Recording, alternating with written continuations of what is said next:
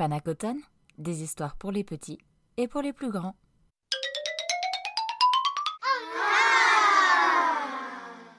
Le petit berger. Auteur Les frères Grimm. Un petit pâtre s'était rendu célèbre par la sagesse avec laquelle il répondait aux questions qui lui étaient adressées. Le bruit de sa réputation parvint jusqu'aux oreilles du roi, qui n'en voulut rien croire, fit venir le petit garçon et lui dit Si tu parviens à répondre aux trois questions que je vais te poser, je te regarderai désormais comme mon fils, et tu habiteras près de moi dans mon palais. Sire, quelles sont ces trois questions? demanda le jeune pâtre. Voici d'abord la première, reprit le roi. Combien de gouttes d'eau y a-t-il dans la mer? Le petit pâtre répondit. Sire, commencez par faire boucher tous les fleuves et les rivières de la terre, de manière qu'il n'en coule plus une seule goutte d'eau dans la mer, jusqu'à ce que j'ai fait mon calcul. Alors, je vous dirai combien la mer renferme de gouttes. Le roi reprit. Ma seconde question est celle-ci.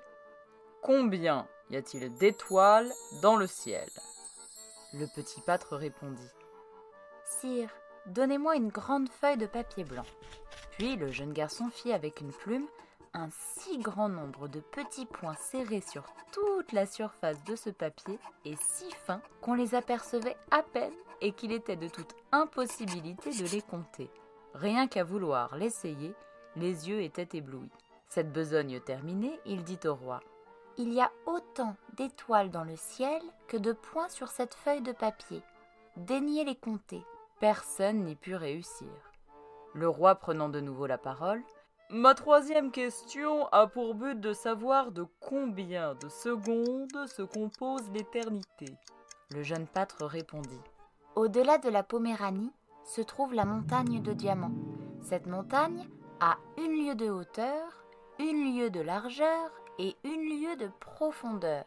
Tous les cent ans, un oiseau vient s'y poser, gratte la montagne avec son bec et enlève une parcelle de diamants.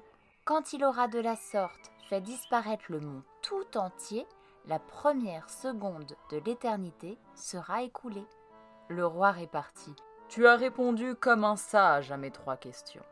Désormais, tu resteras près de moi dans mon palais et je te regarderai comme mon fils.